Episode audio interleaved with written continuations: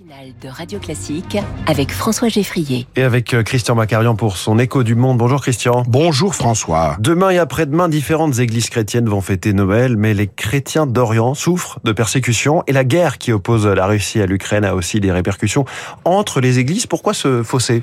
Demain, 6 janvier, ce sera Noël pour les Coptes d'Égypte, qui sont 10 millions, pour les Syriaques disséminés en Syrie, en Irak, en Turquie, et pour les Arméniens du monde entier, de l'Arménie au Chili, en passant bien sûr par la France.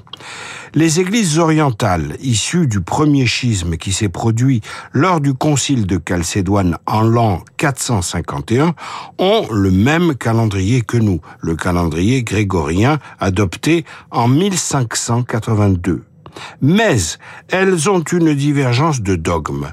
Conformément aux usages des premières communautés chrétiennes de l'Antiquité, elles ne célèbrent pas la naissance physique de l'enfant Jésus le 25 décembre, mais sa manifestation aux yeux du monde en tant que Messie, tel que le relate l'épisode des rois mages, hmm. c'est-à-dire donc le jour de l'épiphanie.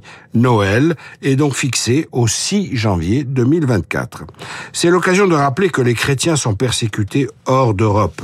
En 2023, 120 000 Arméniens ont été chassés de leurs terres ancestrales par les forces de l'Azerbaïdjan qui détruisent depuis tous les vestiges chrétiens, certains ont plus de 1000 ans, pour s'assurer que rien ne contredira la domination turco-musulmane. Selon l'ONG protestante Portes Ouvertes, qui publie un rapport annuel, plus de 360 millions de chrétiens sont fortement persécutés ou discriminés. Ils sont victimes des djihadistes au Moyen-Orient, après avoir subi les horreurs commises par Daesh. Ils sont victimes des musulmans fanatiques de Boko Haram en Afrique. Ils sont victimes des communistes en Corée du Nord, ou victimes encore des nationalistes hindous en Inde. Qu'en est-il des, orthodoxes russes? Les orthodoxes russes, eux, fêteront Noël le 7 janvier. Ils se situent bien dans la tradition du concile de Chalcédoine. Ils sont calqués, si je puis dire, sur le 25 décembre comme les catholiques.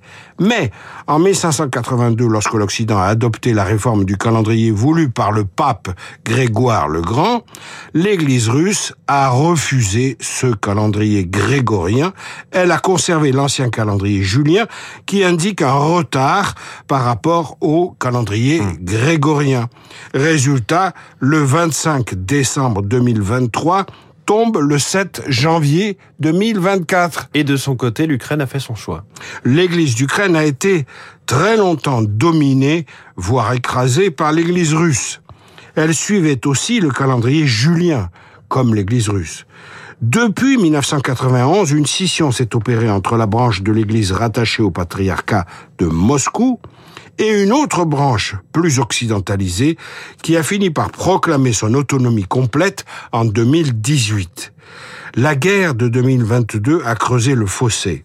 En juillet 2023, Volodymyr Zelensky, le président ukrainien, a signé, un texte de loi modifiant officiellement la date de Noël pour la fixer au 25 décembre comme en Europe de l'Ouest. Le signe est clair. En 2023 aussi, pour la première fois, l'Ukraine a donc adopté le 25 décembre, c'était il y a quelques jours, comme date de Noël. Enfin, par une autre décision tout à fait historique. En octobre 2023, il y a quelques mois à peine, le Parlement ukrainien a adopté une proposition de loi interdisant l'Église orthodoxe dépendante du patriarcat de Moscou, une mesure très forte.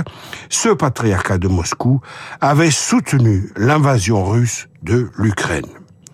Les églises sont aussi l'expression profonde de l'identité des peuples, surtout lorsqu'ils sont maltraités l'Occident déchristianisé ne doit pas l'oublier. Christian Macarian, l'écho du monde, et Christian qui nous laisse le choix entre trois dates pour fêter Noël, 25 euh, décembre, 6 ou 7 janvier. Merci beaucoup Christian, tous les matins sur Radio Classique. Il est 7h48, la Castafiore, le journal imprévisible.